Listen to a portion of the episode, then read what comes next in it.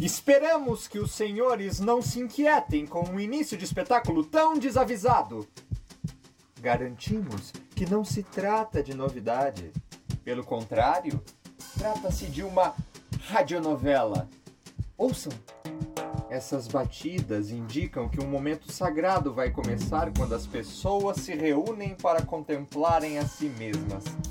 O que queremos pedir é que você se divida, que você lute consigo mesmo. Para sua vida presente, queremos apresentar uma aspiração de um mundo melhor. E o queremos dividido, mais dividido. Não queremos uno, inteiro, soberbo. Nós o queremos dividido.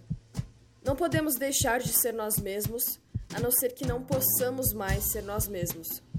Não podemos deixar de ser hipócritas, medíocres, individualistas e medrosos se não terminam as raízes da hipocrisia, do isolamento, do medo.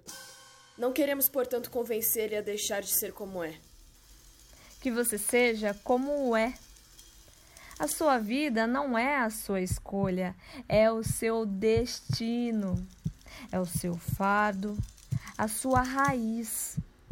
Estamos aqui para nos contemplar a nós mesmos, alegre e ferozmente, porque temos certeza que o homem é o único ser capaz de suportar a sua divisão interior e desfazer-se do homem dentro de si que não deixa ser humano. Estamos aqui para festejar isso.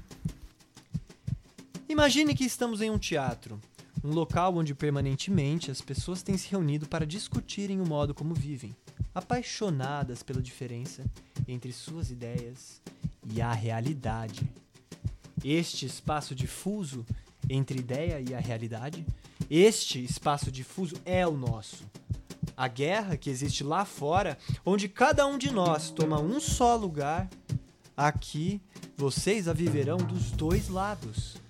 Só a contemplação permite isso.